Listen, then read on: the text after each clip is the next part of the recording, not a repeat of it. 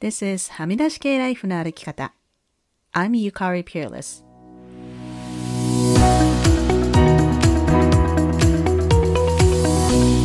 周りが決めた道からはみ出して自分だけの生き方をする人を応援するポッドキャスト。はみ出し系ライフの歩き方。Welcome to episode 231. 皆さんこんにちは。ピアレスゆかりです。師走の真っ只中ですが、皆さんいかがお過ごしでしょうか？今日は本題に入る前にリスナーさんからの感想をご紹介します。スマティさんから。ゆかりさんこんにちは。ホリデーシーズン、やりたいこととやりたくないことをはっきりさせるという今回のポッドキャスト、まさに私にタイムリーで心に響きました。実は我が家はクリスマスは毎年ハイウェイで1時間の義士、義理のお姉さんですね。宅へ夫、7歳の息子、私の3人で泊まりに行きます。義士は素晴らしい方で大好きなんですが、私が本当に苦手なのがクリスマスプレゼントのオープニング儀式。義士、義士のパートナー、愛犬1、愛犬2、私、夫、息子でのそれぞれの組み合わせでのプレゼントがあり、愛犬も義士にプレゼントを買うという設定なんですよ。それこそ山のようなプレゼントの数々。それを一人一個ずつ開けていくんです。同時に開けてはいけません。そして、Oh my gosh, it's wonderful. Look at this, I love it. とか、延々と数時間はかけるんです。目の前に大量の包装紙のゴミの山と、それほど欲しくない小物が増え、私はこういう書体がアメリカにどれだけあるんだろうと地球環境を思い、うつうつとした気持ちを抑えられません。そして今年12月は夫は丸々出張で不在。最初は7歳息子はおばに会えれば喜ぶから、頑張って私と息子だけで行くか、と考えていましたが、あの苦行を夫抜きでやるのは本当にやりたいことかと自分と対話し、夫に今年は義士宅へは行かないで、クリスマスは私と息子二人だけで我が家で祝うねと伝えたところです。まだ義士へは伝わっていないかと思いますが、義士へ勇気を持って上手に伝えられますように。それではゆかりさん素敵なホリデーシーズンを。というメッセージをいただきました。スマーティーさんありがとうございます。この義理のお姉さんの、こう、誰かがプレゼントを開けるとき、みんなそれを見ていないといけないっていうね、このプレゼントを開ける儀式、私が一番苦手なタイプのクリスマスです。こういう時にね、ほんともう商業主義、もうやめれと思うし、包装紙とかね、プラスチックの山を見て、気分がほんとドヨーンとするんですよね。まあ、夫さんがお仕事でいらっしゃらないということが、まあ、今回不幸中の幸いというか、ね、息子さんと二人で過ごしますって言えるきっかけになってよかったですね。メッセージありがとうございました。さて、今日は久しぶりのゲスト会です。今週のゲストは、キニマンス塚本ニキさんです。リスナーさんの中にもニキさんのファンの方はたくさんいらっしゃると思いますが、ここでニキさんのプロフィールをご紹介します。1985年東京生まれ、9歳でニュージーランドに移住。子供の頃から環境問題や差別などに関心を持ち、オークランド大学で社会学やジェンダー学などを学ぶ。アムネスティ・インターナショナル、フェアトレード事業や動物愛護団体などでの仕事を経て、日本帰国後の2011年に英語翻訳、通訳として独立。その直後に発生した東日本大震災の被災地での経験を通して、報道や異文化理解について関心を高める。2020年に公開されたドキュメンタリー映画、もったいないキッチン主演。同年から TBS ラジオ明日のカレッジのパーソナリティを務める。ということですが、私もニキさんは数年前からフォローさせていただいていて、まあ、以前からお話ししたいなと思っていたのですが、今回、ようやくご縁があってゲストに来ていただきました。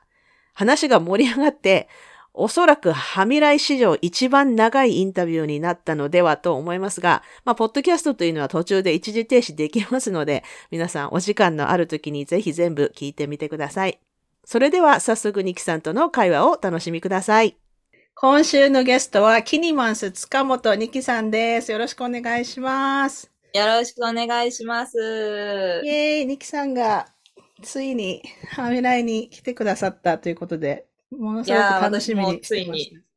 ついに出れるということでとても嬉しいです。いやいやいや、あの、皆さん、今これを聞いている人にちょっと説明したいんですけど、わあの、カナダは今朝の10時なんですけど、日本は夜中の3時でしょ？そうです。朝の3時10分ですね。はい。い。なかなかちょっと時間の調整が、まあ、私が海外に住んでるので、日本の人と話するときは、その時間の調節っていうのが必要になってくるんですけど、なんか私、夜の7時以降になるともうなんか、今日は終わったムードになって、なんかちょっとワインでも飲むかとか、そういう気分になっちゃって、なんか集中力があんまりないんで、夜は収録あんまりしないようにしてるんですけど、で、ニキさんが、え、なんか、そちらの朝ならできますけどって言って時間見たら、え、朝って、日本って夜の2時とか3時じゃないですかって言ったら、え、い、今、今、帰ってきたんですか？お家に。そうですね。そうで、もう基本もうこの時間は全然起きているんですけど、まあというのも私が今ね、あのーちょっとまあやっている仕事が、まあ深夜のだいたい全部終わるのが12時半とかで、で、家に帰るのが、まあ早くても1時半とかで、遅い時はもう2時半とかだったりする時があるので、なのでまあちょっとね、あの朝の3時でも全然大丈夫ですと。すごい。え、え。今夜やっている仕事って、それは明日のカレッジですか？あ、そうですね。はい。言わずと知れた明日のカレッいや、ジです。私あの、あれって海外から聞けないですよね。確か。いやいや、あのね、YouTube でも、あの、実はそう、YouTube か。そうなんですよ。生配信してるので、おうあの、アーカイブもね、あの、何気に全部、もう、アーカイブに残ってますので。あ、じゃあ、そうじゃあ見ればよかった。あ、でもそんな、そうその、日本の深夜にやっている番組って全然知らなかったですね。なんか、なんか普通、えー夜のの時間っていうか。よ夜の、まあ、10時から、まあ、だいたい12時までの2時間の生放送番組なんですけど、そう、あのーまあね、月曜日から木曜日私が担当してて、で、金曜日は、あのー別の方、あの、ライターの武田砂鉄さんっていう方が担当してるんですけれど、うん。あの、YouTube で検索できるって言いましたけれど、多分 YouTube 内で明日のカレッジでカタカナで検索すると、うん。あの、トップに上がってくる検索結果は、ほぼすべて私じゃない、あの、砂鉄さんの担当している、あの、曜日なんですけれど、うんうん。まあでも普通にね、あの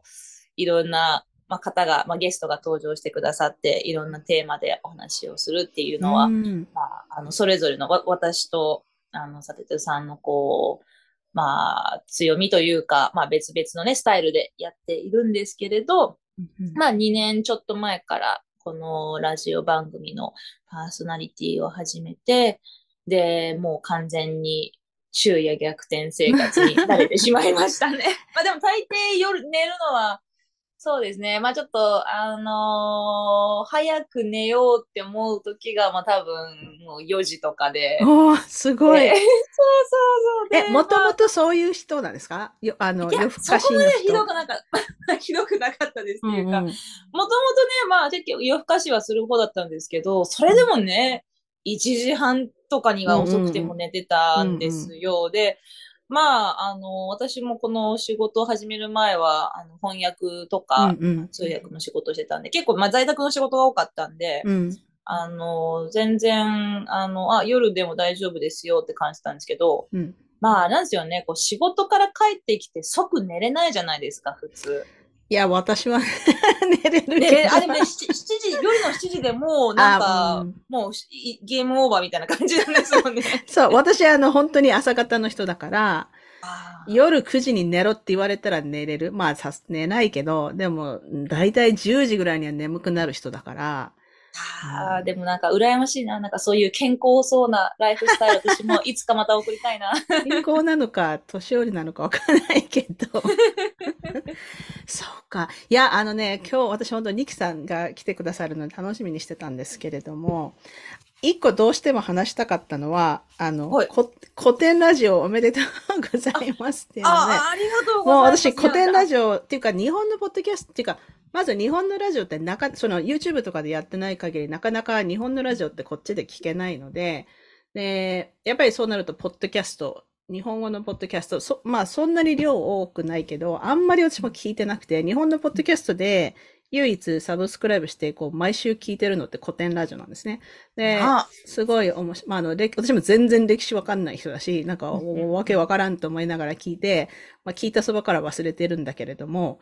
あの、でも、まあ、面白いけど、え、なんか、男性しかいないって私も前から、それが唯一ちょっとなと思ってたので、で、その、このポッドキャストにニキさんを呼ぶま、前っていうか多分、お、打診した直後に、たまたま聞いてたら、ニキさんが出、出てきて。そうだったんですね。そう、だから、あの、それが理由でニキさんをお呼びしたわけじゃないんだけれども、なんか、うん、お、なんかすごい偶然だと思って、すごく私も、あの、人のことなのに嬉しかったんですけど、どうですか？あ、古典ラジオさん。いや、うん、本当に私もね、あのー、すごい、なんか、まあこんな、まあ私ももともと古典ラジオを、あの、まあ、なんでしょうね。なんか、すごい聞いていたっていう、なんか、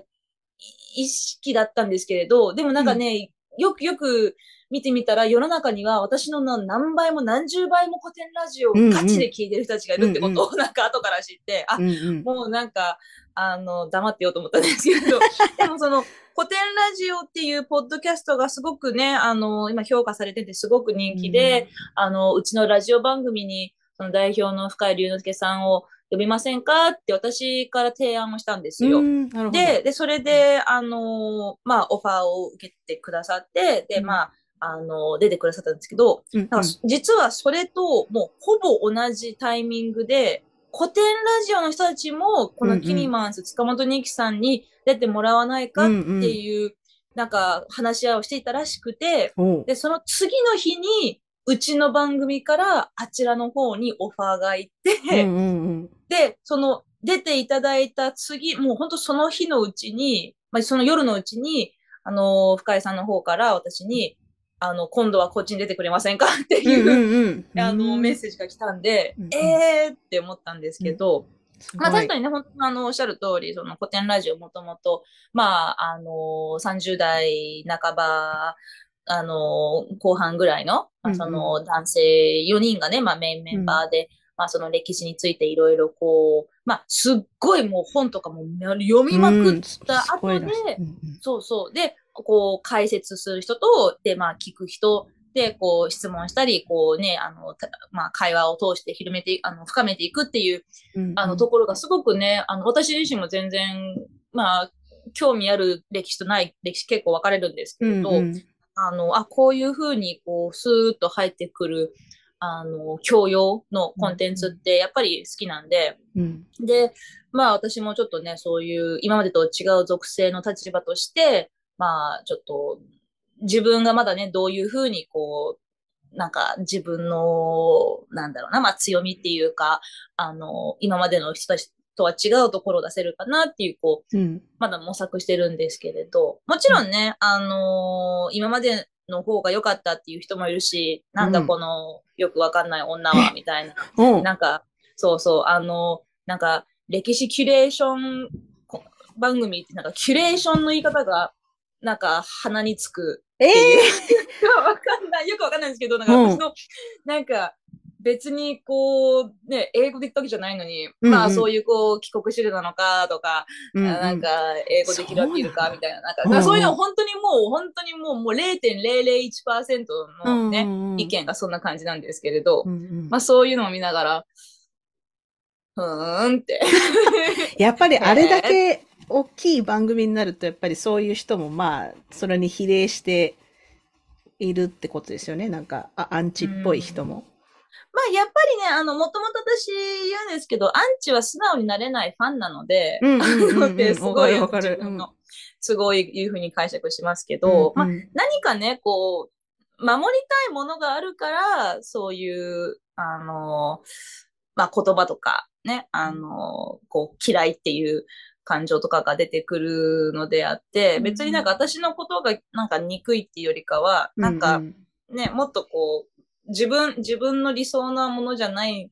のが怖いから、まあ、ちょっとこう、叩きたくなるんだろうなっていう。全然私はもう、あの、明日のカレッジが始まった頃もすごくいろいろ、まあ自分からね、こう気になってこう見に行っちゃうのも あれなんですけど、結構、あの、まあ、自分から探しに行けば、いろんなこと書かれてる掲示板とかね、うん。見つけたけど、でも、まあ、本当にありがたいことに、私に直接何かこう、ひどい言葉を、あの、わざわざししっかりとね、私に見、うんうん。届くように見えるように書くっていう人たちは、うん。もう、あの、本当に、まあ、ありがたいんですけれど、うんうん。そんなにもうほとんどいないので、今のところ、うん今のところ。うんうんなので、そこはうまく、まあ、うん。分けて、ね、あのいるかなって感じうですね。そうなんだ。いや、私もね、にコテンラジオは好きで、あの、なんだっけ、コミュニティみたいなのには入ってるんですけど、もうなんか、あれなんだっけ、 Discord、最初、 Slack だったような気がするけど、 Discord に移ったりとかして、もうなんかもう、人数が多すぎて、ファンの、もうなんかよ読まないし、読めなくて、でも、ここまで爆発的に大きくなる、多分直前ぐらいに、なんかこう、ファン、ファンっていうかね、リスナーと、なんかイベントみたいなのに参加したことあって、その時なんか30人ぐらいしかいなくて、そのズームに。で、その時になんか別に個人的に話したわけじゃないけど、なんかカナダから聞いてますみたいに言ったことあって、その時深い、皆さん3人いらっしゃって、なんか今思い出したら、あれはなんかすごく貴重な経験だったのかもしれないと思って、そうですね。それな何年前ですかね？いや、二年前とか1年半とかそ、ねそんな昔じゃないですよ。そうよね。あでもじゃあ、結だからパンデミック入った直後だったんじゃないかな、多分。それでなんかうん、その、 in-person のイベントができなくなったから、みたいな感じだった気がする。うん。私も、ね、いあの、い、いずれ、いつか、あの、深井さんとかヤンヤンさんに、ポッドキャストに来てほしいなと思ってるんだけど、ちょっとまだ、ビビって。く雲の上のような。そうそう、そうそうそう、雲の上の、なんか、あの、こっち、聞いてるだけなんですけど。いや、でも、あの、本当すごく楽しく聞いてますので、これ、これはでも、これから続いていくんでしょ？少し。ど、どのぐらい？古典ラジオさんとの方ですか、そうですね。あのーまあ、とりあえず、ちょっと向こうもまだね、いろいろな人たちを、こう、まあ、新メンバーとして、あの、呼ぼうとしてるみたいなんですけれど、まあ、あのまあ、ま、まだもう少し、はい、あの、次は何にしましょうか、みたいな風に今話し合いしてて、うんうん。まあ、そのどういうテーマで、あの、私が参加するかっていうところはね、まだ決まってないんですけど、うんうん。でも本当になんか古典ラジオって、こう、まあ、基本歴史のことがメインなんですけど、うん。でも、まあ、この前私が参加した時の会は、あの、レヴィストロースと構造主義っていう、うん、全然わからんと思いながら聞いてましたけど、わからんけど、なん、わからんけどなんかわかるみたいな。なんかこう、3時うん、間経って、なんかこう、あ、今私、ちょっとすごい頭良くなった、幻覚のような体験をさせてもらったな、みたいな、なんかそういう。あれは、うん、難しかったけど、やっぱりこう、いい刺激になったっていうか、うんそう、なんかなんとなく頭良くなったような。本当にもうこう、シャボン玉のように、なんか、あ、うんわかったと思ったらパチンと消えて、うんうんうんで、またこう次にこう、あ、あ、それってつまりこういうこういうこと、あ、パチンって消えるっていう。なるほどね。これの繰り返返しがでもなんか楽しかったなって感じですね、あれは in-person で撮ってるんですか？そうなんですよ。はい。私皆さん福岡にいらっしゃると思ってたんだけど、そうじゃないのあ、そうそう、えっと、もう私が福岡に行ったんですか？はい、すごい。行ったんですよ。でもやっぱりな。なんかね、あの、実際にお会いして同じ空間を共有できる方が、うんうーん、なんかやっぱりね、まあ今こうやってね、あの、東京とカナダでうん。こうやってね、ズームでお話できてるっていうのも、普通にちょっと冷静に考えたら、ありえないぐらいね、うん奇跡なんですけれど、でも、うんうん実際にね、同じ部屋で、なんかちょっと、ちょっと、あの、休憩中にちょっと一緒にコンビニ行きますか？みたいなうんうんこともね、できるのって、うーん、それもそれですごく、なんかスペシャルだよなってうん思いますうん。いいね。ですね。いや、なんかめっちゃ楽しそう。あの、今度、公募みたいなのがあったら私も応募してみようかなと思ったんですけど。おー、いいと思います。あのいい。多様性っていう意味では、アうんうんうんラアラフィフの人が一人、女性がいても一人いいだろうみたいな感じなんだけど。いや、でもすごく楽しいですよ。楽しみにしてます。えっ、とですね、そしたら、うーん、あとね、ニキさんは、えっ、と、お父様がニュージーランドの方で、お母様が日本の方ということで、あの、二つの文化を行ったり来たりして来られたと思うんですけど、でも、うんえっ、と、2011年ぐらいから、活動の拠点は日本っ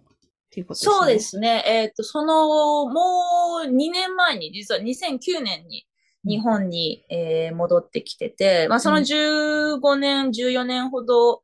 えー前に、またその、まあ生まれが東京で、で、うん。9歳の時にニュージーランドに家族で移住して、うん。で、14年、15年ぐらい過ごした23歳の時に日本に戻ってきたのが2009年なんですけど、うんうんうんで最初の2年間は、まあちょっとこうリゾートバイトっていうね、まあその住み込みでホテルで、あのまあ給仕係とかやったり、まあその接客業とか、まあいろいろバイト、飲食とかのね、バイトを掛け持ちして、うん。で、まあ途中で日本、あの、た東京に、えー戻ってきて、で、東京でもいろいろ、まあ、ふらふらアルバイトとかしながら、えー、まあ、アムネスティインターナショナルとかで、ちょっとこう、インターンをやったり、なんかこう、本当にやりたいことは、ね NPO とか NGO でね、こう、まあ、環境とかう、ん。人権とか、なんかやっぱりその、もともと自分がすごく、あの、関心があったのは社会問題とかだったんで、まあ、それを、まあ、解決ししようとしてるところで働きたいなっうんうん。て。まあ、少なくともそういった課題、問題に加担をしているような仕事は絶対にしたくないっていうことは、うんまあ、ベースにあったんで、うん、だから、あのーいそういうね、あのー仕事を探したんですけれど、うん。でも、まあ、当時2010年とかって、今みたいに、ね、全然、あのー まあ、いわゆる意識高い系の、人たちが、なん。だろうな、こう、普通になんか評価されるような時代じゃなかったんですね、まだまだ。本当にもう、あの、誰もそんなこと興味なかったし、うんうん、なんか。デモとかやってなかかったんじゃないですか？多分そのと、その頃は。そうですね、東日本大震災の前だったので、うんもうデモはもちろんやってなかったし、うん。なんかこう、うーん、なんか地球環境がね、やばいとか、あーなんか人権侵害が、なんかうーん、そう、そういうところへの意識が、なんだろう、特別な人たちが、なんかこう、目くじら立ててやってることみたいな風にまだまだ捉えられて、やっぱりそのね、社会のいろんなことに対して、自分事として考えるっていうことはなかったんですよ。で、うんうん。今みたいにその Z 世代と言われてるね、若い人たちがすごく率先してやってるっていう前は、一応、まあ、例えばね、カナダもそうだと思うんですけど、まあ、ミレニアル世代っていう、うん。日本ではゆとり世代って言われてますけれど、うんうん。まあ、私みたいな、うん、80年代、えーまあ、後半から90年代ぐらいまでの生まれの人たちが、なんか、こう、セクシュアルマイノリティのことだったり、うん、様々な、まあ、環境破壊にもう声を上げるっていうことを始めていたんだけれど、日本は全然そういうカルチャーも、うん。えーまあ、ムーブメントもなくて、うん。で、まあそう、まあ当然そういうことを仕事にできるっていう機会もまだまだ少なくて、で、まあどうしようかな、なんか、な、何をしてお金を稼げばいいかなってすごくいろいろ迷った末に、まあに日本語と英語できるから、じゃあ、とりあえずって言ったら怒られるかもしれません。うんうん。とりあえず翻訳とか強くやってみようかなっていう感じで、あの、フリーの翻訳通訳としてはじ、働き始めたのが、うん。まあ、本当にに東日本大震災が起きる数ヶ月前だったんですようね。ん。うん。で、それで、あの、まあ、なんでしょう。最初の頃はいろんな事務所に登録したり、うん。あの、できるだけこう、なんか人脈を作ろうとしていたので、まあ、海外からいろんなメディアの人たちがやってきて、まあ、その被災地に行くために、まあ、通訳が当然必要なわけで、うんで、そこでこう、声をかけていただいて、で、全然土地勘も何にも なかったんですけれど、まあそういうところに何度か行き来しているうちに、なんか、うーん、あ、その、こういうね、すごく悲惨な、うんえー震あ災害が起きて、で、いろんな人たちがすごくこう、もう、ね、想像を絶するような、うんあの、経験をされたばかりで、でも、なんか、こう、突然現れた外国から来たマスコミの人間うん。に対して、あ、なんか、わざわざどうもありがとうございますっていう ことをね、あの、おっしゃってくださってて。うんうん。で、それに対してその報道陣の人たちは、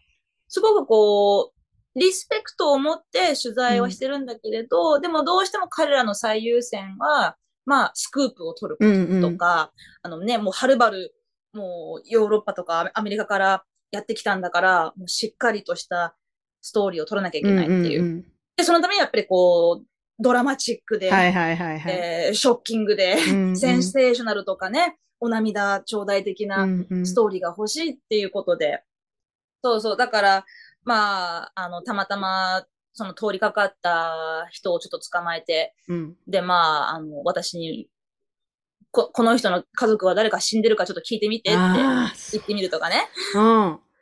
ん。うん。で、そこからこう会話を始めるはいっていう。そうそう。本当にあ、の、なんて言うんだっけ。えっと、パラシュートジャーナリストっていうんですかね。うんうんうんもうやってやっヒュうんーって降りて、で、撮って、で、帰るみたいな。はいはいはいはい。で、で、記事を書いて、うんで、もう次のセンセーショナルな、まあ、戦地だったり、うんうんね、どこかまた別のとこに行くみたいな。うんうん。で、そういうところにすごくいろいろ、うん、まあ腹を立てたこともあっ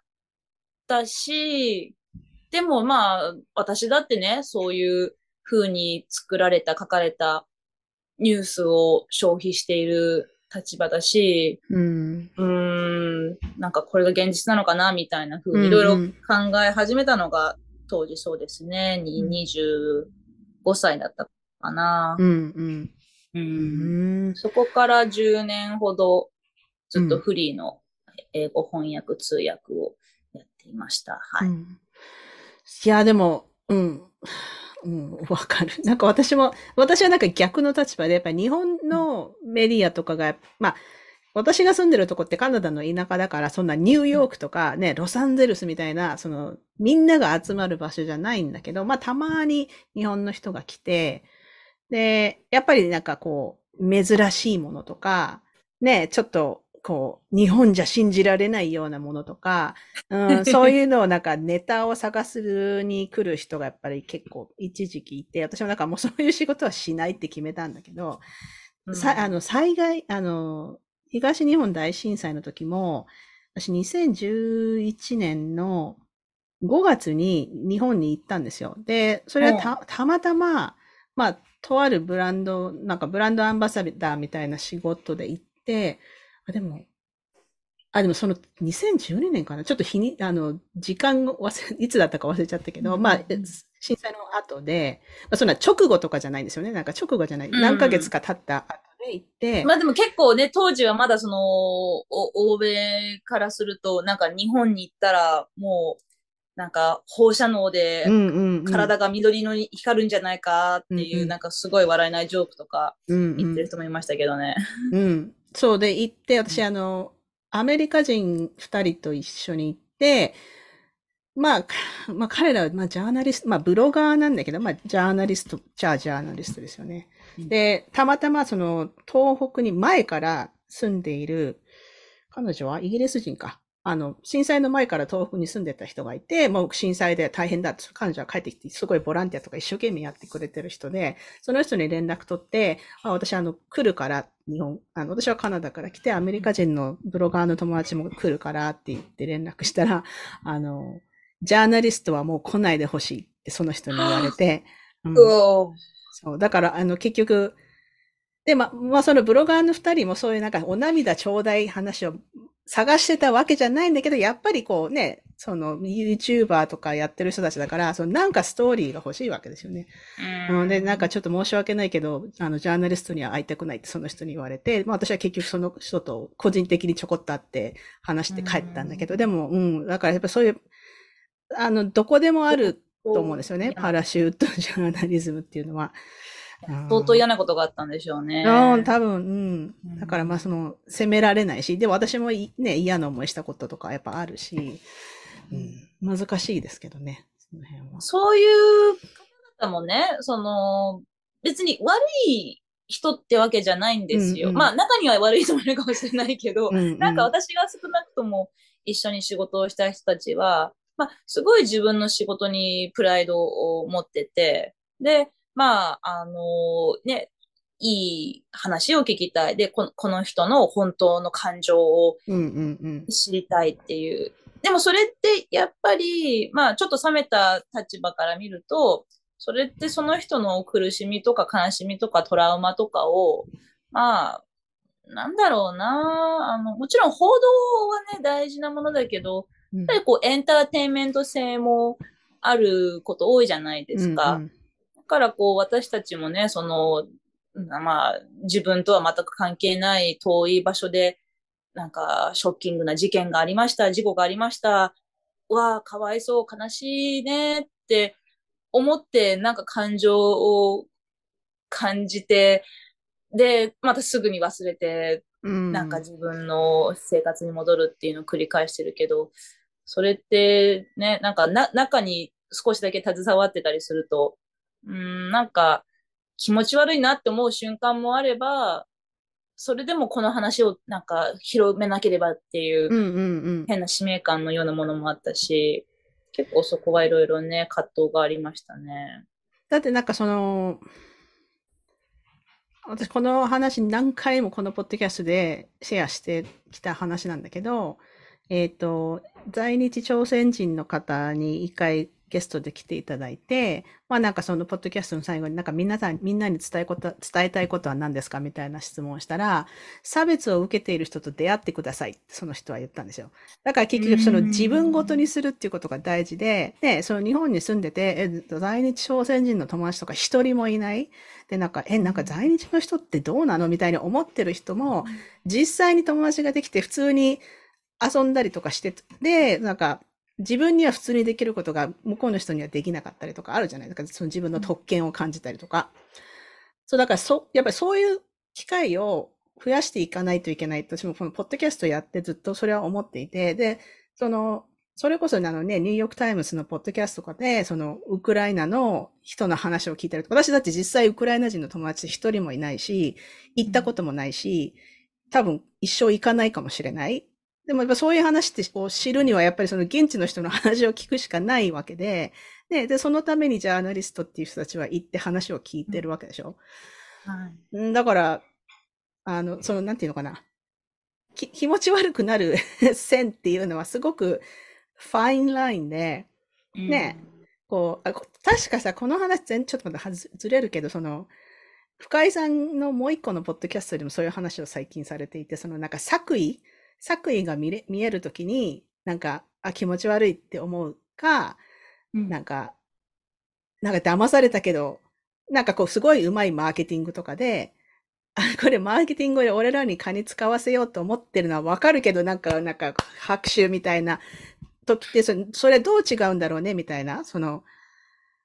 話をしてて、だからそれにちょっと近いのかなっていう気はしますね、そのジャーナリズム。それ、えっとね、もう一つのえっ、と、超体制、ん？超体制理論？だっけ？ごめん。ポッドキャストの名前も分かってない。あ、超相対性理論。超相対性理論だ。そう、それで今なんか作為のなんとかっていう話をされてて、確か。うん、うん、うんうんだからジャーナリズムっていうのもそこに入ると思うんですよね。だからその、うん、ね、元から来てるのはその真実を伝えたいとか、みんなの話を伝えたいっていうところが来てるんだけど、そこにやっぱりちょっと、ここでこの人が泣いてくれると、もっとみんな感動するとか、ね、うん、いいのがやっぱり働いちゃう時がある。で、そのラインっていうのはすごく曖昧で、うん、ね、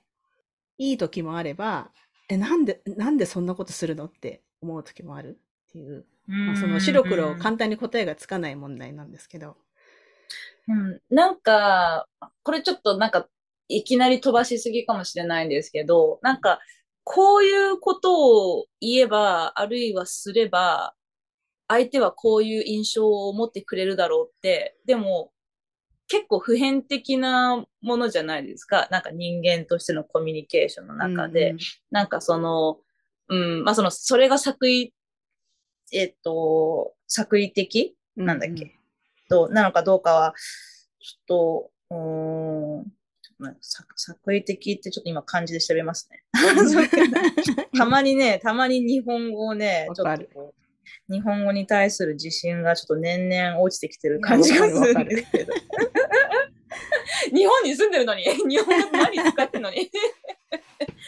でもなんかその、まあ自分もね、その、まあラジオとか、まあ今こうやってポッドキャストとかっていうところで、こう、うん、まあ表舞台とね、呼ばれるところに、こう、まあ立たせてもらっているっていう立場なので、今は、うんうん、まあその10年間、本当に裏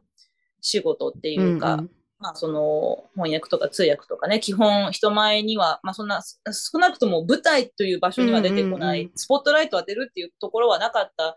ところでずっとやってて、うん、で、まあ本当にいろいろひょんなことが偶然に重なって、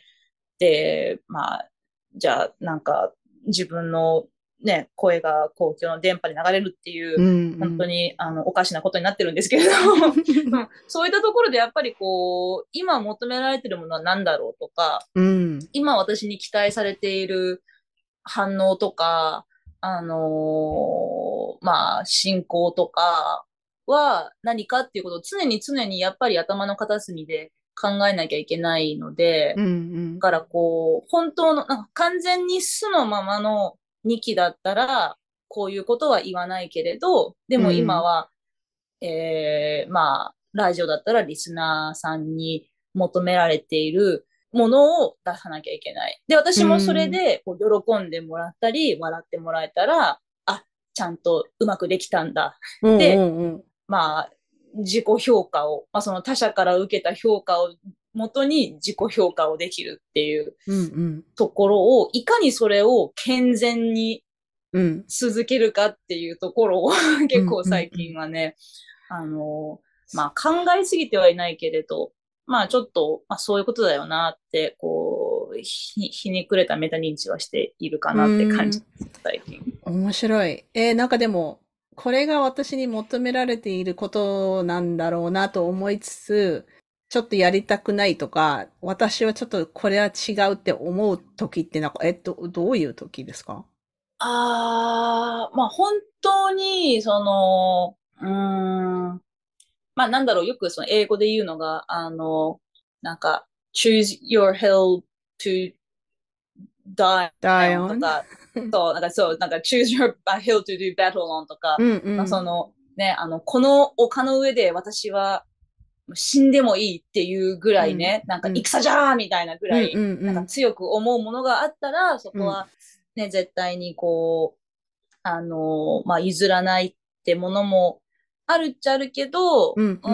やっぱりね、その大人として、こう、まあ、ね、しかもそのチームの一員として、なるほど、なるほど。いろいろ物事をね、進めるっていうところを理解しているなら、まあ、えー、なんか、それって、なんか、やらせじゃないですか？で、いや、やらせではなくて、なんかこう、え、なんか、え、私、こういうの、普通は言わないんですけど、とか、まあまあ、それもね、それもね、あ、じゃあ、じゃあ別に、あの、ニキさんの好きに言っていいですよっていう時もあれば、うんうん、いや、ニキさん、ここはちょっと大事な文章だから、ここは絶対にこのまま読んでくださいって。ほう。うん、まあまあまあ、やっぱり大きなね、放送局のお仕事ですから、そういう時もあるんですけど、うん、でもまあ、自分としては多分、すごく、なんでしょう。まあ、多分その TBS ラジオっていうところは、結構いろいろ好きにや、やらせてくれるところだと。うん、あの、そまあ、数あるね、多くの放送局の中でも、うん、結構私は好き勝手やらせてもらってるんだろうなっていうなるほどね。いろんな人の話を聞いてると思うので。うんうん、ただやっぱり自分がどうしても、いや、この丘の上でわしは戦うぞって思うときは、うんうんうん、やっぱりその、まあ自分が日頃ね、まあこれはもう本当にもうラジオに出るか出ないか関係なく、うん、まあ世の中のいろんな不条理とか、差別とか、うん、まあ暴力とか、うん、そういうことを、なんか、うん、なんだろうな、まあ、歪償化するとか、そういうことを感化するっていうのは、私は、まあ、好きではないし、で、もちろんね、なんかそれを少しでも察知したら、なんか、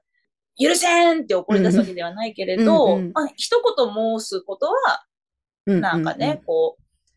したいと。う。んうん、うん、で、まあ、うん、本当に私で別にこう、なんでしょう、毒舌キャラを目指してるっていうか、あの、なんだろうな。本当に、も、もふ、普段の自分って結構口悪いんですよ。なんかもう、うんうん、結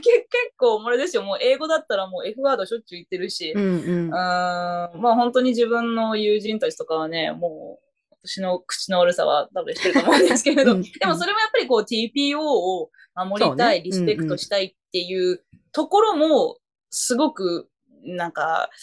結構敏感に作動するから、うんうんうん、だからあ、誰かを傷つけたり不快にさせたくないけれど、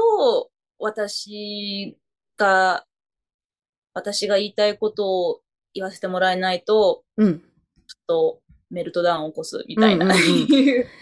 や、でもやっぱりその公共の確かにその電波に乗ってるっていうのはやっぱ難しいところはある。で、なんかその、これだからインテグリティの話になると思うんですけど、やっぱそのね、うんうん、本当の自分っていうのがあって、その、どこにいてもブレない自分にいるっていうのは 本当に難しくって、うん、で、私もなんか普段偉そうに本当の自分で言いましょうとか言うけど、でも同時に言ってるのは、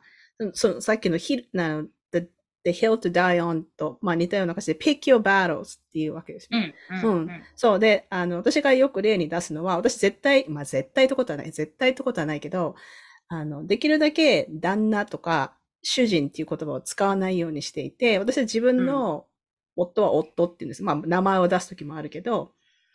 だから人には基本私、うちの主人がとか言わないんですよね。日本語で喋ってるときに。でも、その、そそういう言葉を使う人をいちいち、こう、糾弾したりとかしないし、うん、あの、特にその、目上の人の男性配偶者を指す言葉に、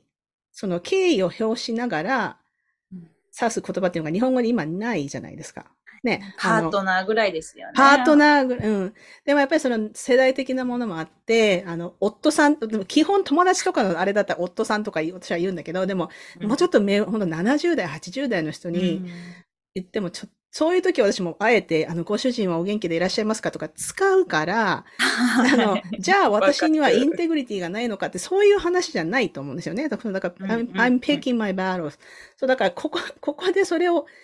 その自分がそういう言葉を使え、自分の家族に対してそう使いたくないだけで、相手を尊敬しないっていう話でもないし、ね。うん、だからそ、やっぱりその辺、だからその辺を自分で納得するのが難しいっていうか、うん、で自分の中で筋が通ってれば私はいいと思うんですけど。ね、例えばその、その他人がゆかりさんに対してゆかりさんのご主人はって言ったら、うん、そこは何か訂正とか 何も言わないですか？うん、うんそう、ね、でも、あの、うちの夫はって言い言い返す、言い返すっていうか。うん。うんうんうん。まあ、そこ、ちょっとこう、まあ、さ、察する人と察せない人と思いますけど。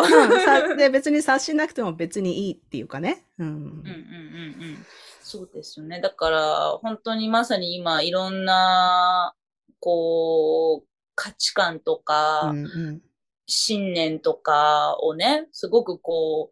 う、うん、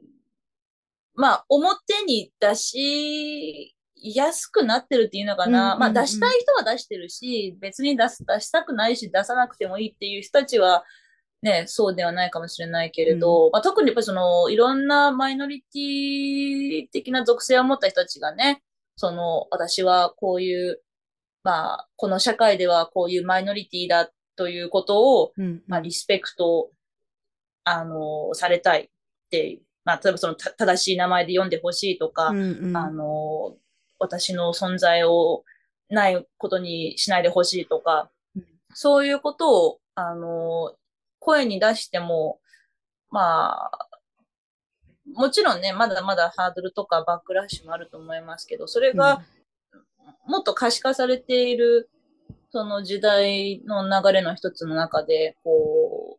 う、ね、その、それでもやっぱりその今、あの、ゆかりさんが言ったみたいに、そのインテグリティを、その、どこまで出すか。で、うん、それをすぐに理解できない人、例えばその、まあ、夫とか旦那みたいな故障だったり、あの、あ、こういう属性の人ってこういう感じなんでしょっっていう、まあ、偏見とか、バイアスとか持ってる人たちに対して、あ、もう、そこで私とあなたはもう永遠に分かり合いません。うん。ささようなら、心のシャッターガラガラガラガラガラ。ってやることも、ある意味自分をね、守る手段かもしれないけれど、うん。やっぱりそれをずっと続けている限りは、本当に、うん、自分の心にも平安来ないだろうし、うん。なんか、でそういうなんか、まあ、わからない人認定された人も、うんなんかちょっとかわいそうだなって私は思うんですよね。うんうん。うん。だから本当にその、時々こう、まあマスクをかぶったり、うん。ちょっと、まあ私よく自分のことをカメレオンって呼んでるんですけど、うん。あの、その TPO によっていろいろ、まあ、変えることができるっていう、これ結構、もう、まあ、多分10代の頃から自分のことそういうふうにちょっと思ってて、うんうん。その八方美人とかではないけれど、うん、あ、今この、この空気の中で、ここの人たちと一緒にす共有するこの空間では、私はこっちの方を、まあ、出した方がいいな、みたいな。っうんうんうんうん。ていうことを結構その、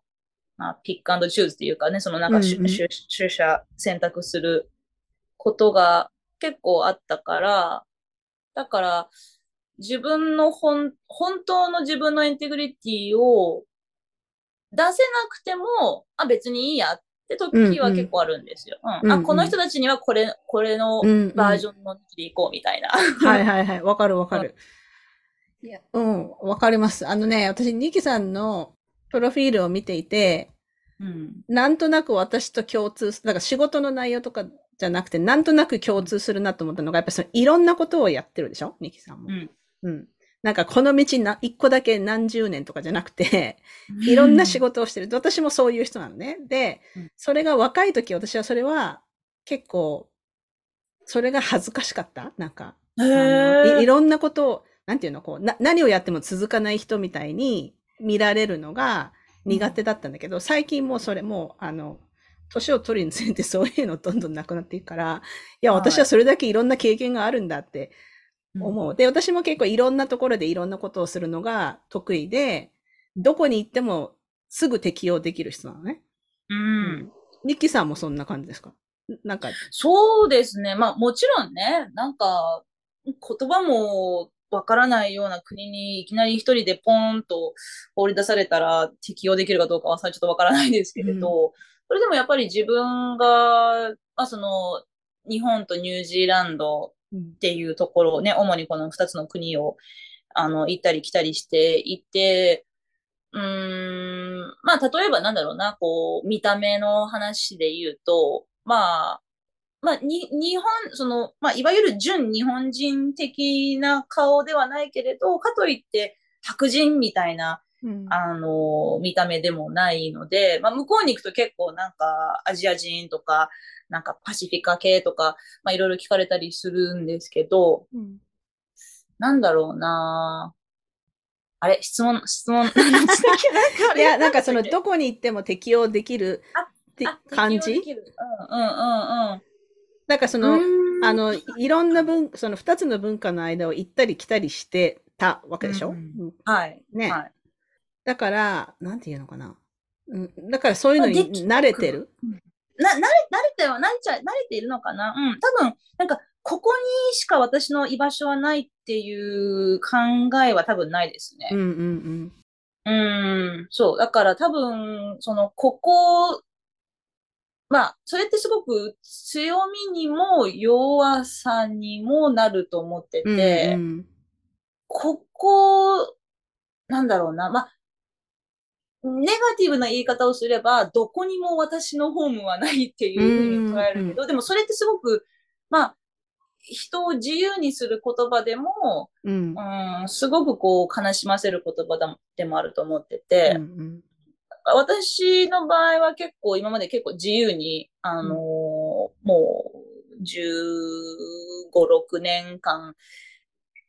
や、生きてきて、本当にあの平均すると年に一度は引っ越しをしているうんのもうん結構あったんですよ。なんかいろんなシェアハウス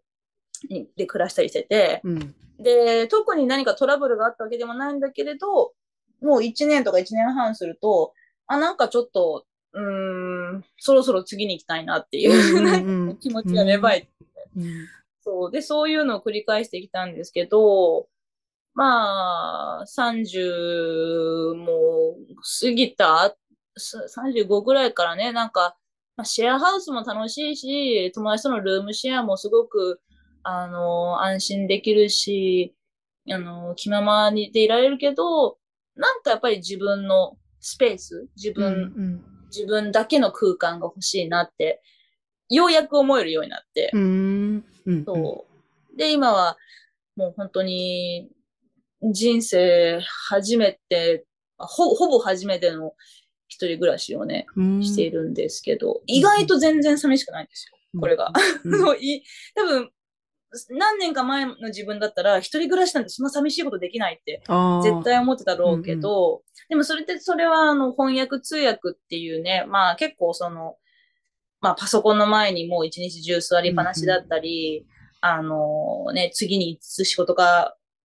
やってくるかわからないっていう、うんそんな不安定な仕事をやっていたからこそ、なんかリビングに行ったらいつものメンバーがいるっていうのを求めてた。けれど今はもう毎日決まった場所に行って、で、まあいわばもうルーティンのようなうんうん。体制で働いてるので、そうなるとね、家に帰ってほっと一人でなんか静かに過ごすってことが大事だから、だから、でももう少しまあちょっと広い、多分そのさっきゆかりさんが聞いた質問は、例えばその国とか文化とかコミュニティに、まあ順応できるのかって質問だと思うんですけど、どうかな？なんか本当にもう日本に戻ってきて10、え ?10? なんだ ?3 年 ?4 年？うん。経つんですけど、正直こんなに長くいると思ってなかったんですよね。うん。うん。うん。本当に23歳の時に、まあ、本当はなんかもうニューヨークとかロンドンとか、なんか世界のいろいろな、あの、街を旅したい。うん。とりあえず最初は日本だって思ってたんですけど、うん、なんか逆に日本にずっとこれだけ長くいると、この先私は日本以外の場所で住めるのかなって、少し不安になる時もある。そうなんだ。そう。なんか日本に落ち着きすぎたくないうんうん。っていう、なんか抗いの気持ちがあるんですよね。あの、かすごい、外、外から見ている勝手ない意見みたいなのを言わせてもらうと、その、はいはいはい。ネギさんみたいにその人権問題とかにすごく興味がある人が、日本に長く住めるっていうのがなんかすごいなって思って。うーん。でも今はほら、その、さっき言ったみたいに、ね、もう意識が変わっ、まあその社会的うんな今変わってきてるから。が変わってきてるからうんそう。例えば本当にもう2010年当時のままでずーっと何も変わっていなかったら、多分私ももう、もう、いろいろ我慢できなくなったと思うんですけど、うんうん本当にその震災以降少しずついろんなところが、まあやっぱりね、その若者たが、そのデモをするとか、うんうん。あの、そういう自分の政治的な意見を言うとかが、まあ怖くないっていう風になってきたっていうのがう、ん。一つすごい勇気づけられる変化だったし、うん、で、まあ、あと、まあちょっと格好悪いことを言えば、その、自分のその、まあこの言葉は本当好きじゃないんですけど、その商品価値っていうもの、うん。うん、は、日本、今、今は日本にいる方が、まあ、高いのかなっていう、うんうんね、ちょっとあんまりこういうの言うのもね、なんかあれなんですけど、うんうん。うん。いや、でも、まうん、意味はわかります。うんうん。うん。今すごくだから、なんていうの、大切にされてるっていうか、あの、そう、だから本当言い方悪いけど、需要があるっていうかね、うん。ミキさんに対する。ううん。ん。だからそれは、あそれを、だからそこにいるっていうのは、あの、全然悪いことじゃないと思う。うんなんか、なんかビジネスディシジョンみたいな感じで、ねう、ん。うん。そう。だから私も結構その、どっち、どっちに向けて仕事をすればいいのかっていうのは私は迷うわけですよ。だから私は海外に住んでる日本人で、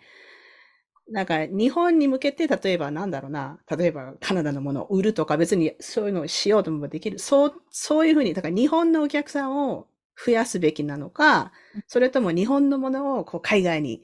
紹介するとか、でいつもね、私それをしょっちゅうこうひひっくり、なんかこう行ったり来たりするんですよ。はいはいはい。うん、そう。で、でも迷いそう。そうそうそう。だから、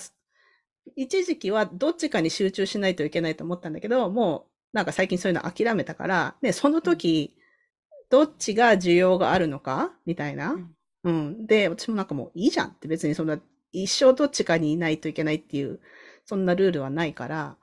うん、うん、でも、あの、うん、ニキさんのおっしゃってることはよくわかります。そうですね。まあ、あとその、挑戦って、まあ、これちょっとゆかりさんに聞きたいことなんですけど、なんか、大人になるっていうか、その年を取ると挑戦する気持ちが薄れませんか？ああ、そう？ゆかりさんの場合はないのかな何挑戦する気持ちって？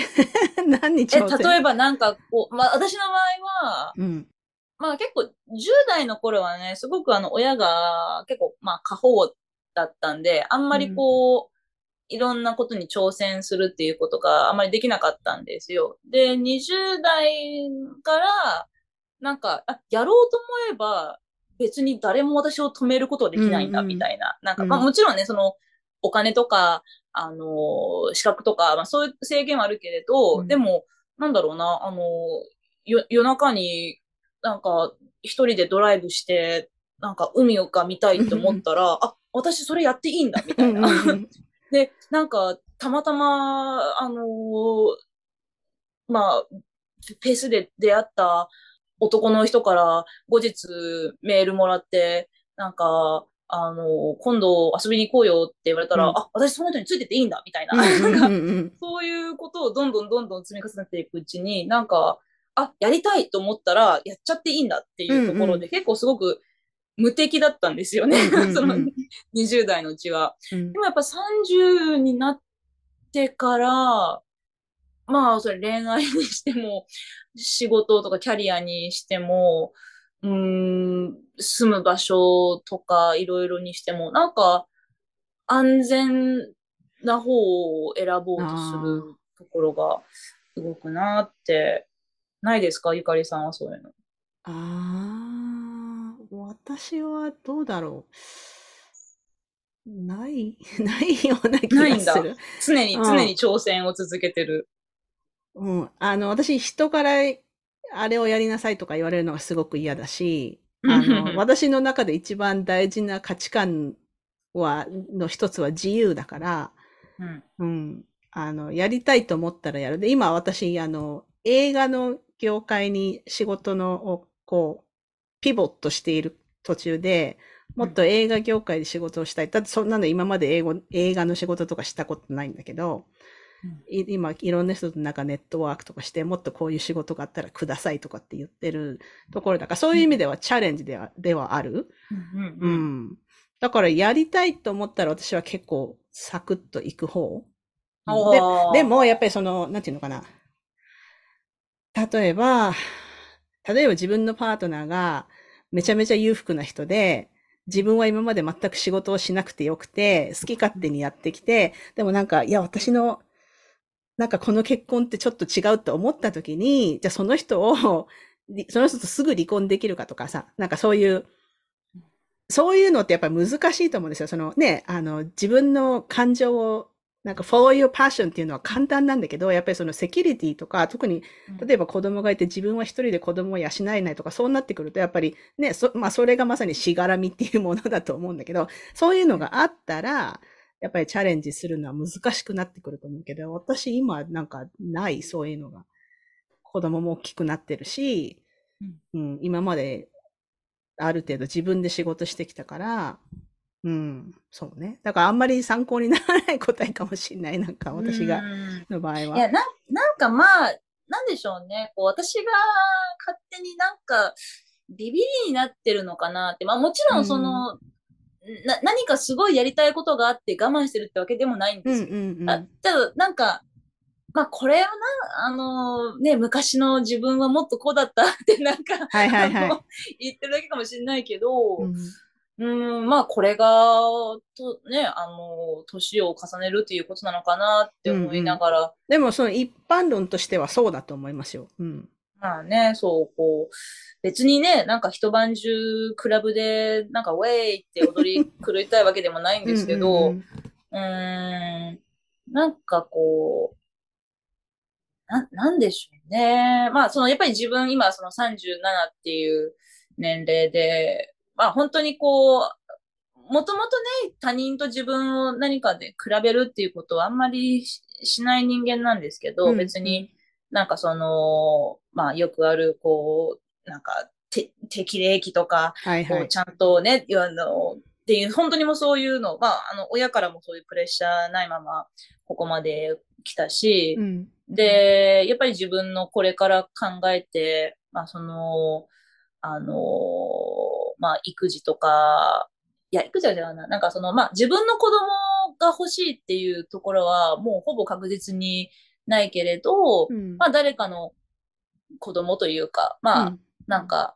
小さな人間を育てるような機会があれば、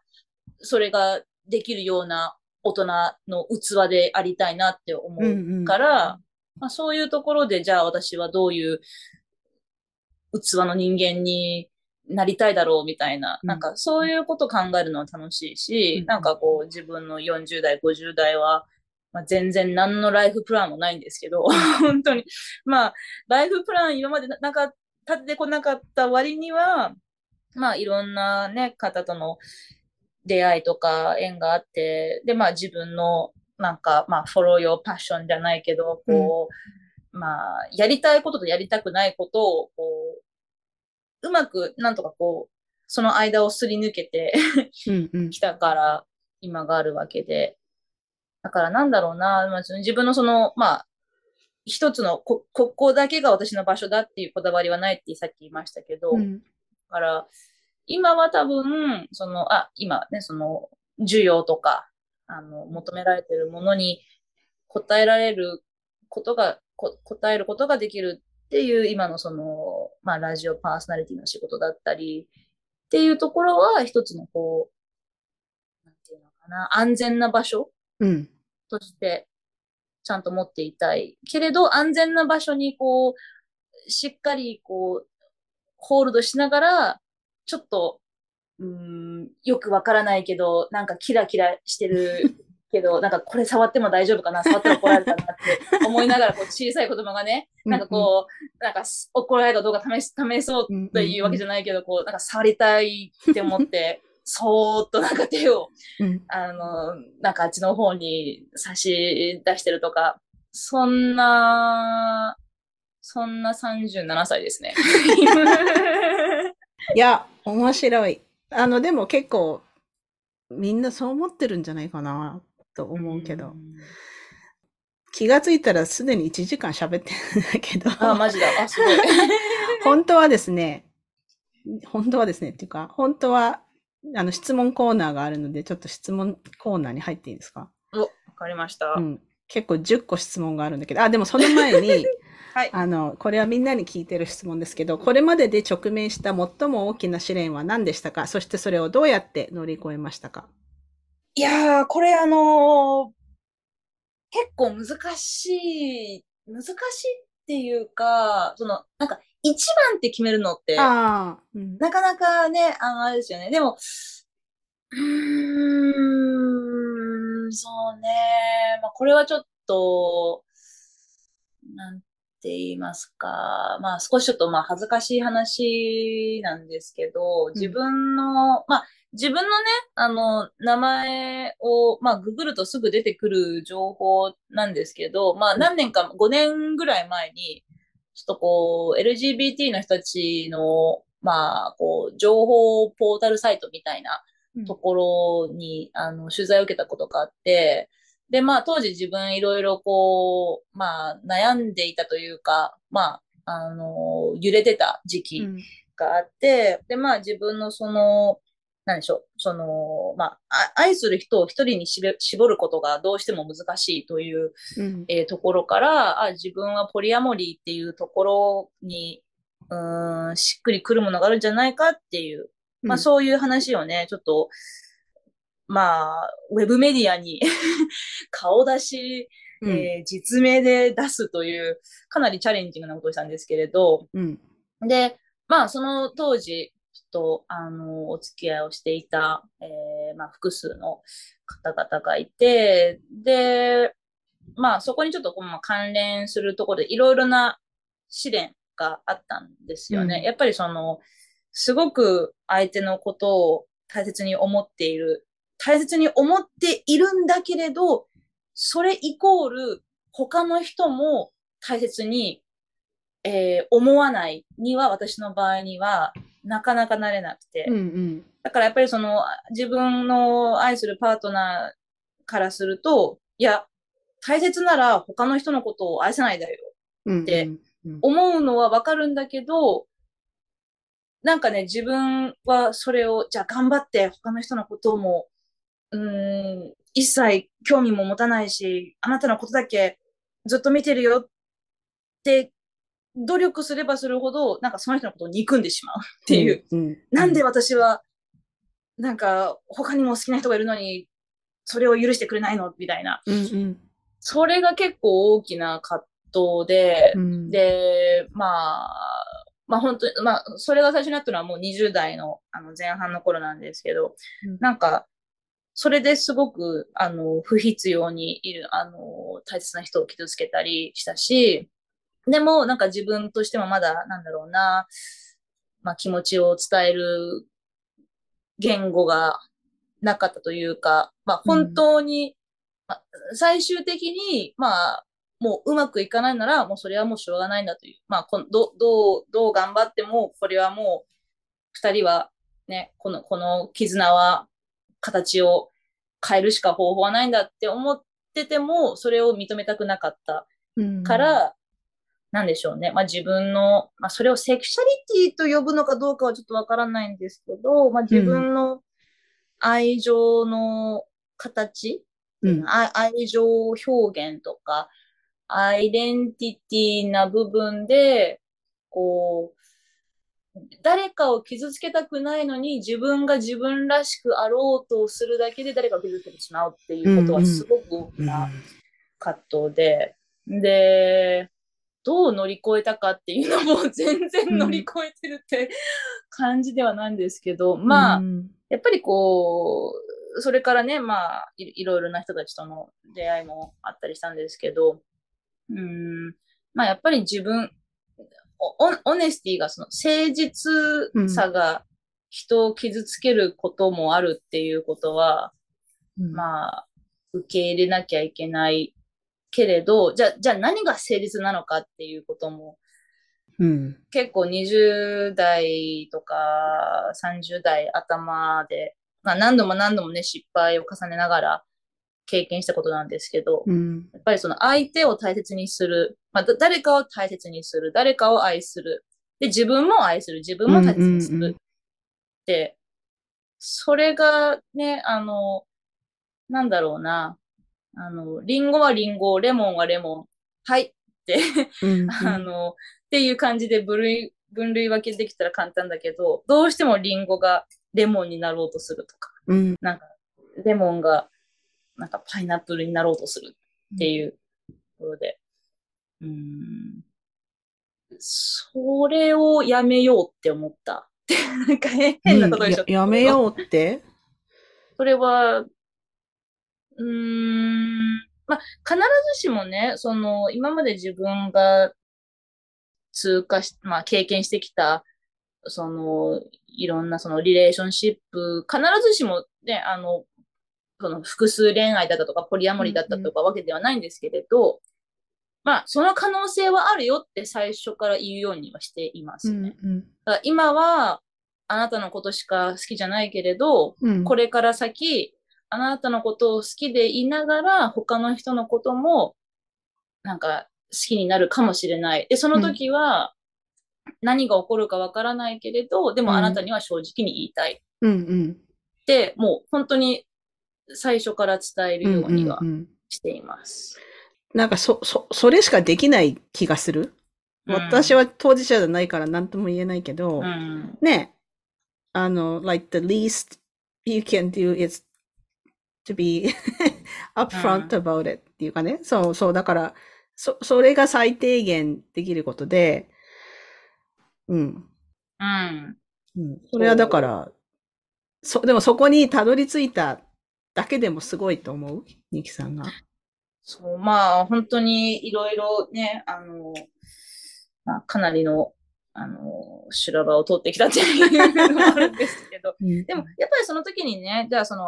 まあその時のパートナーの人が、え、自分以外に好きな人が出たの？じゃあもうダメだね、はさよならって、なったらなったで、まあそれはすごく悲しいけれど、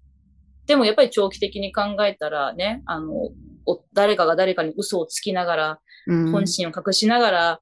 もう、このままでいいや、もう、安安定を優先しよううん、っていうよりかは、うん、辛いけれど、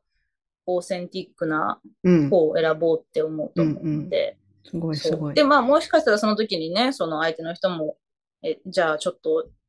はなんだろうな。まあそもそもなんでリレーションシップって1対1じゃないと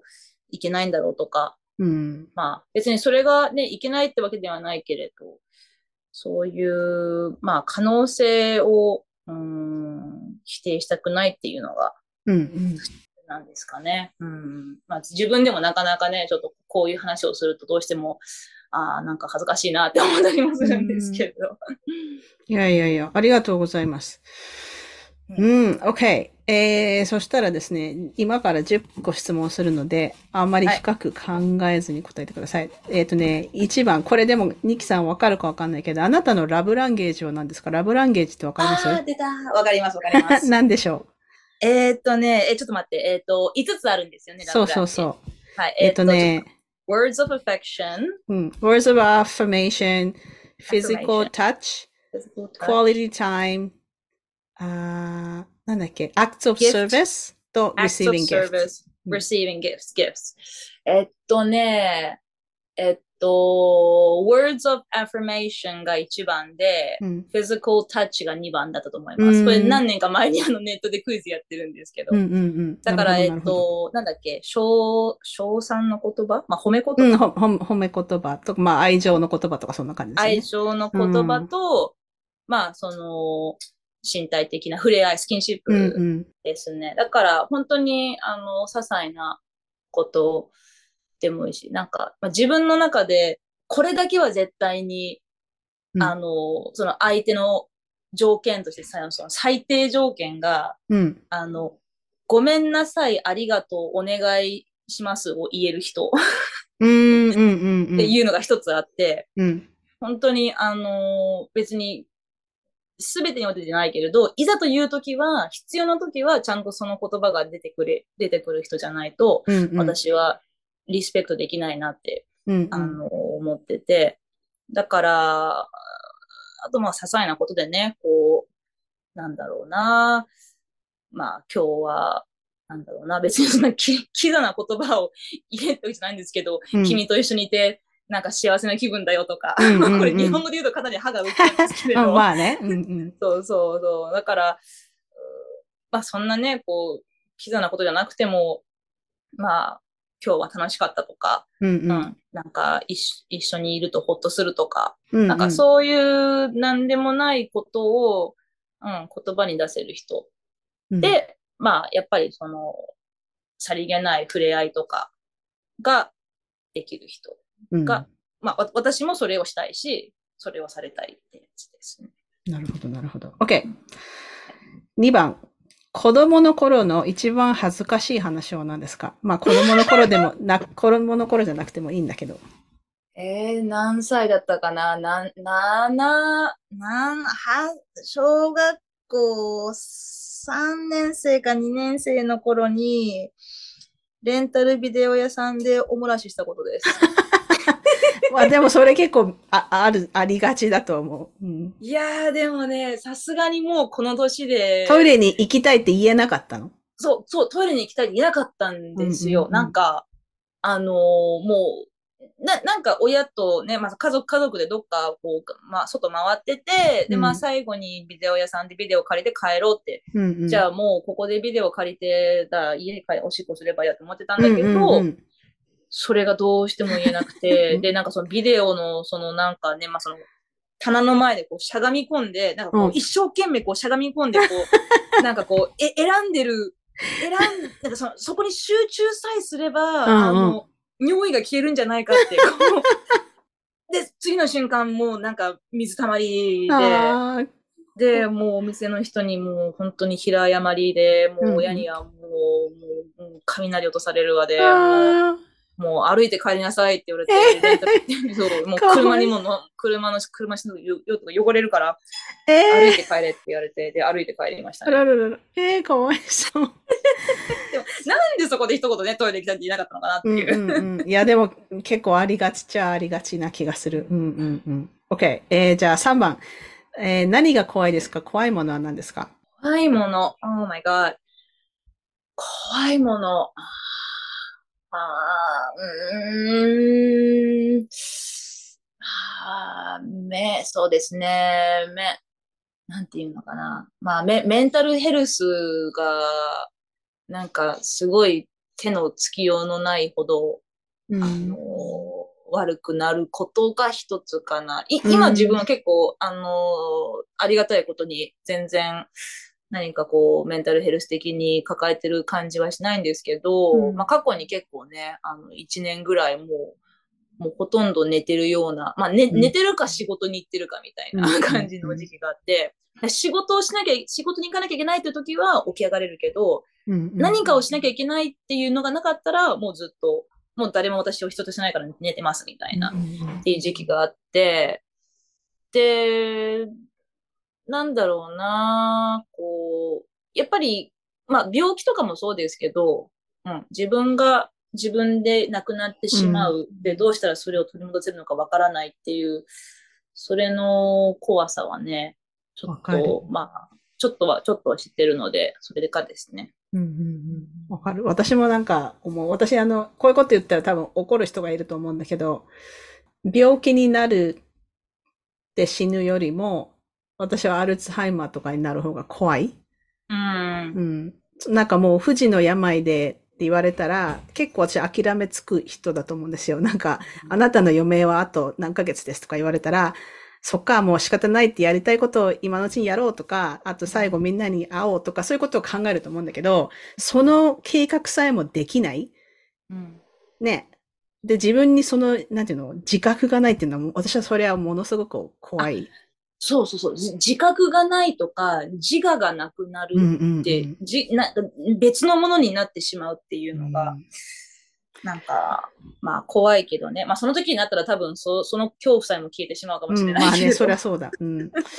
わかります。OK。あー4番。どんなことがあなたを脆く感じさせますか ?What makes you feel vulnerable? うーん。これもね、これもなんだろうな。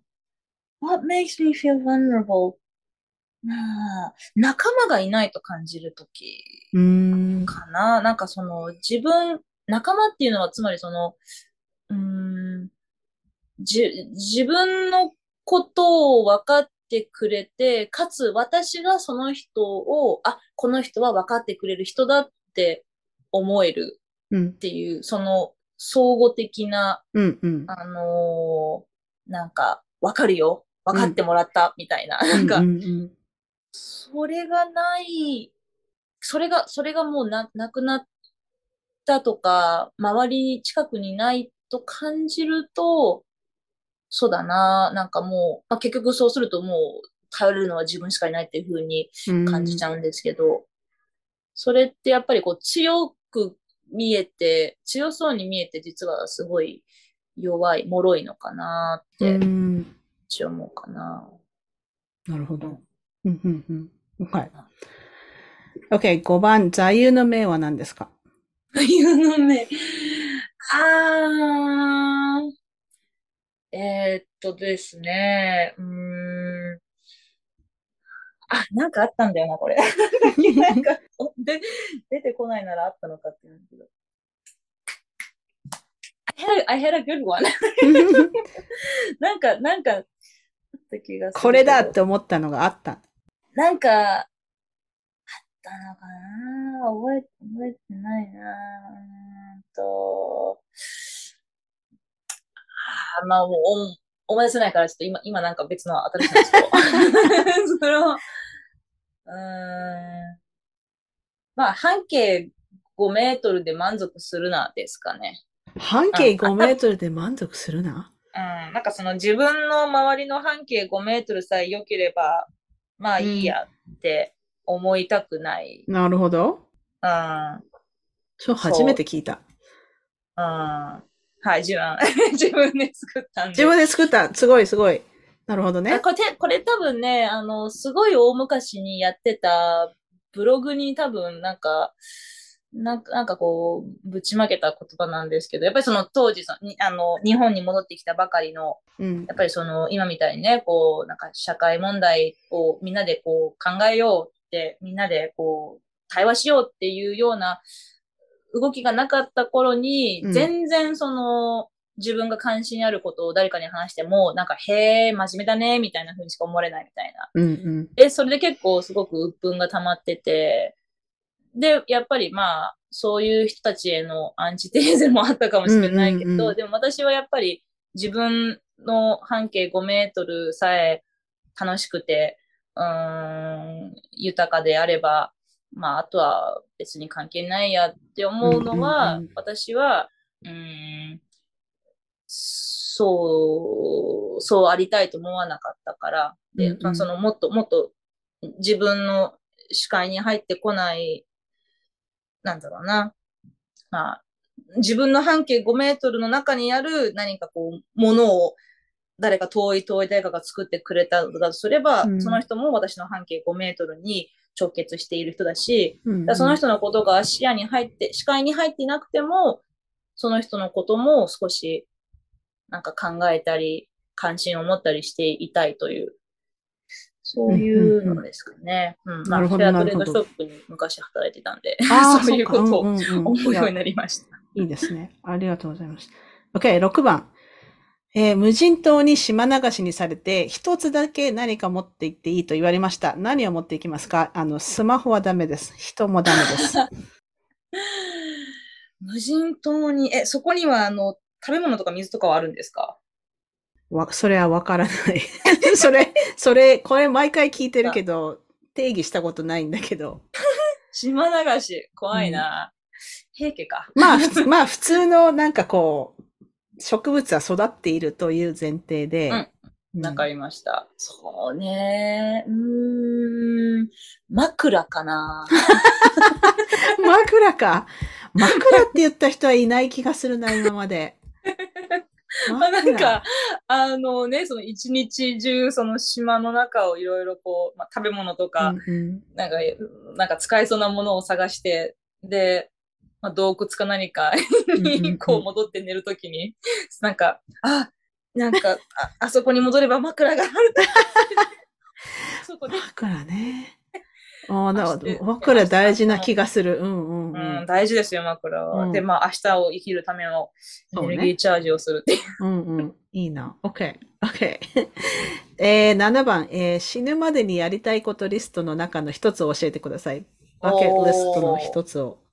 えーっとね、えーっと、オランウータンに会いたい。おおオランウータンってどこにいるの？今。マレーシア、ボルネオにいるそうです。ボルネオになんかこう、保護地みたいなのがあると思うんですけど、なんか知んないけどね、なんか子供の頃からオランウータンにこう、愛着が、うん、なんかこう、オランウータンサンクチュアリで、なんかボランティアとかうんうんうんしたら、なんかこう、ちょっとね、こう、なんか触れ合いとかできるかなとか、そんな、うううんそんなこと。いや、なんか楽しそう。いいな。いいですね。なんか OK。目と目で会話がしたい。いや、いい。OK。あー、8番。今何を読んでいますか？もしくは最後に読んだ本はあ、今ね、えーっと、今、ちょうど目の前に置いてあるんですけれど、松田青子さんの女が死ぬという短編集を読んでいます。はい。この方はですね、えっと、持続可能な魂の使い、あ、ごめんなさい、え持続可能な魂の利用という、えー、すごい、なんでしょう、ちょっとこう、こうえ、私としては結構エンパワーメントなうん。あの、小説を書いていて、すごくこう、まあ、フェミニズムっていう言葉を使わずに、すごくフェミニズムを語れる方なんんですよ。そう。へーで面、白そう。この女が死ぬっていうのは、なんかその、まあ、映画の中でね、こうまあ、うんここれは短短編集なんで、いろんな話があるんですけど、うんうん。もう1ページとか2ページで終わる話もいっぱいあって、でこの、まあ、女が死ぬっていうのは、あの、その映画の中で、こう、作品のストーリーとかドラマを盛り上げとして。女が死ぬっていうところを、すごくこう、なんか、皮肉を込めて書いている。へえ、なんです面白そう。うん読みたい、読みたい。そうなんですよ。で、なんかアメリカのシャーリー・ジャクソン賞のお短編部門の候補作としても選選ばれていました。そうそう、あの、そう、ごあの、もともとこの人はあの翻訳もやっている人で、そうで、英語にも訳されている小説ありそます。うなんだ。えちょっと探してみます。い面白そううん。ありがとうございます。なんかちょっとこう、スカッとする話もいっぱいあります。いいなこんなかっこいい日本語の文章があるんだと。うんうん。いや、読みたい、読みたい。ありがとうございます。OK、9番。飽きずに何度も見れる映画は何ですか？えー、Waking Life というアニメーションなんですけれど、うん結構古い、古いっていうか、もう2006年、ね、ちょっと待ってくださいね。えー、Waking これもね、今ね、あ、2001年だ。うん2001年に公開された、まあ、アニメーションなんですけれど、その実写、そのさ、実物の役者を撮影したフィルムの上から、うん。その絵を描く。っていう技法で、あの、スキャナー・ダークリーっていうキアヌ・リーブスが主演していた映画も、この監督さんなんですけれど、うんあの、リチャード・リンクレイターという人で、で、まあ、どういう話かというと、うーんとね、まあ、これすごい説明するの難しいんですけれど、うんなんか、えっと、僕は今起きてるのか眠ってるのかということをうん。映画の中ずーっと問い続けるほう。主人公とも言えないけれど、うんまあ、なんかね、まあ、私たちは、今この瞬間、こう、私とあなたは会話をしている。私の頭の中のこのアイディアを私は英語という言語を使って、音、喉を震わせ、うん。音というものを言葉にし、あなたに伝え、あなたはその言葉をキャッチし、そのアイディアをあなたが受け取る。うんうん。でもこれってつまりっていう、なんか、会話劇なんですよ。うーん。うん。で、いろんな人たちが、もう、突拍子もなく始まる会話を、あの、して、で、またシーンが変わって、で、また眠ってた男の子が目を覚まして、あれ？でもまだ眠ってんじゃね？これ、あれ？これって夢なんじゃね、っていうことを永遠に繰り返すっていう。へえ。すごい、なんかトリッピーだけれど、めちゃくちゃ哲学的で、結構その、死に滅裂な会話劇っていうのが結構好きなんですよ。うん。どこで見れるんだろうね。ネットで探せる、えっとね YouTube とかに載ってるかな YouTube だったら予告編とかはあったりするし、あと。一応、日本だとね、Unext っていうところで確か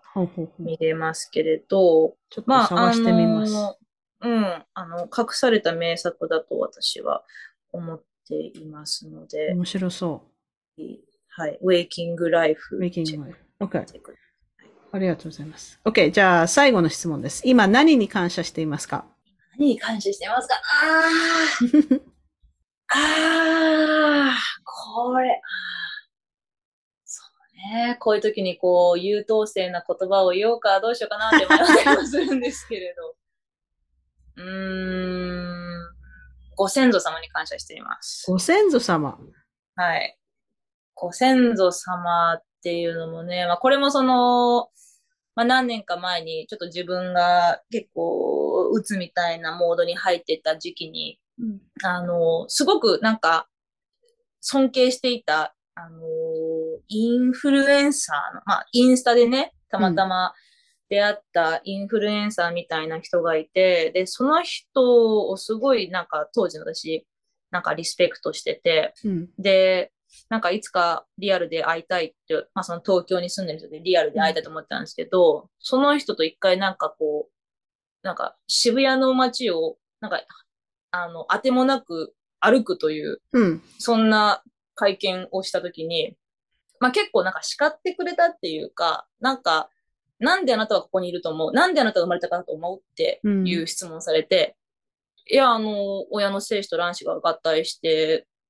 あの、からです、みたいな風に言ったら、違う、みたいな。おなんか、そこ否定されて、まあ、その、なんか、その、お母親とか父親とか、なんかそういうところよりも、さらにさらにさらにさらに、もうもっともっと遡って、あなたの、なんかお、なんかもう、親の親の親の親の親の親のって、ね、そういう人たちが、こう、出会って、子供を産んで、またその子供がまた別のどどこかの人たちの子供と出会って、で、またその人たちの子供がって、で、うんでそこでまたあなたがいるんだ、みたいなうん。うん。ことを話されて、なんかね、も、もっと綺麗な言葉だったんです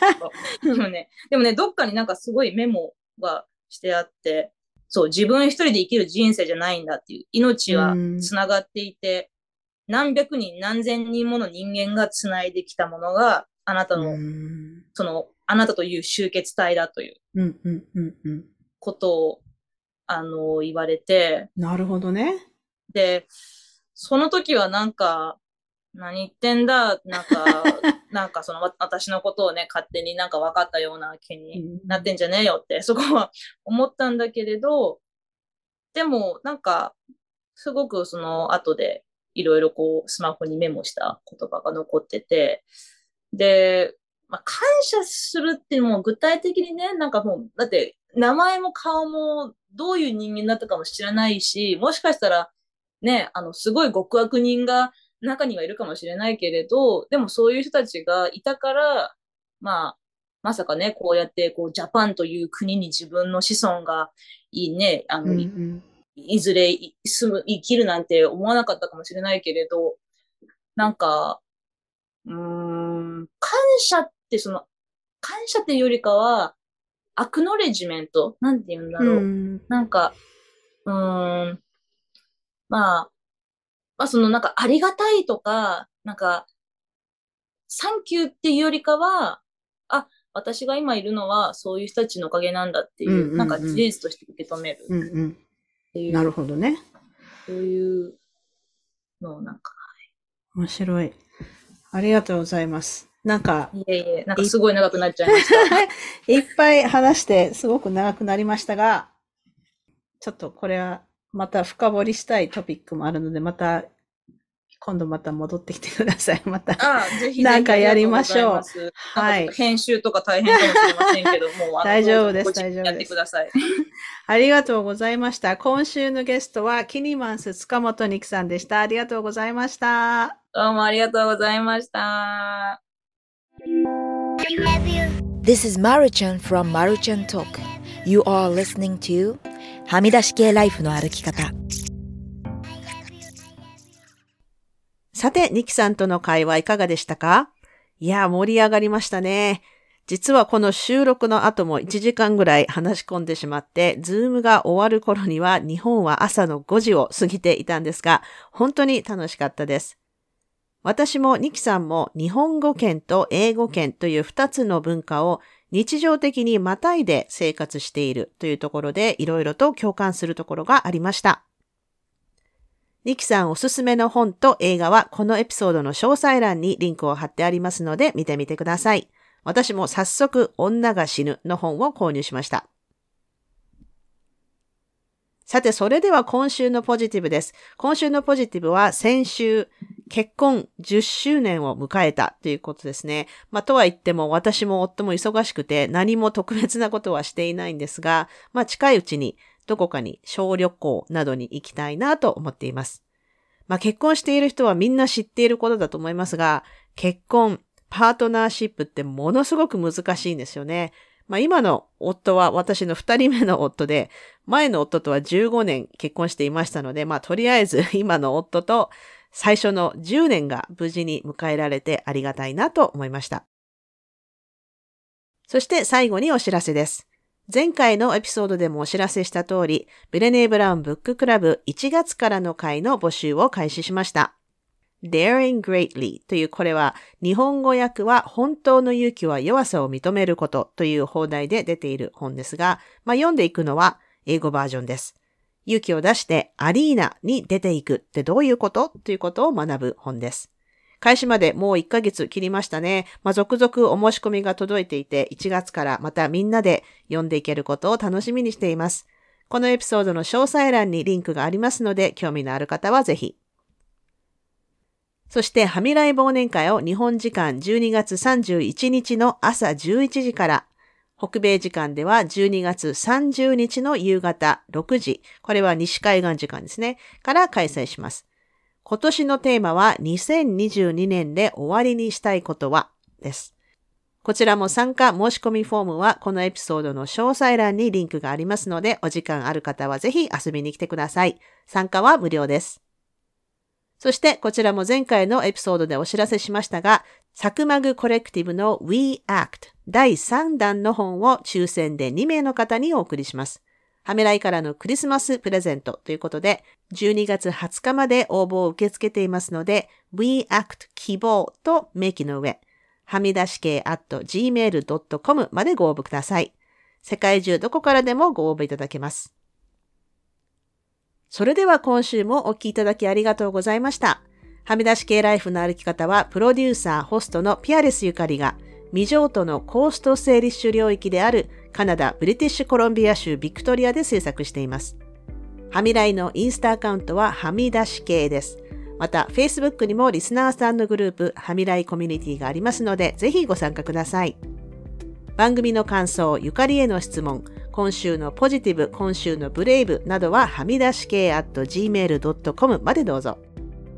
番組へのサポートは PayPal もしくは月ごとのサポートは Patreon で可能です。いつもサポートしてくださっているパトロンの皆さんありがとうございます。番組のスポンサーは随時受け付けておりますのでぜひお問い合わせください。はみらいでは過去のエピソードの文字起こしをしてくださるボランティアも募集しています。興味のある方はぜひメールでご連絡ください。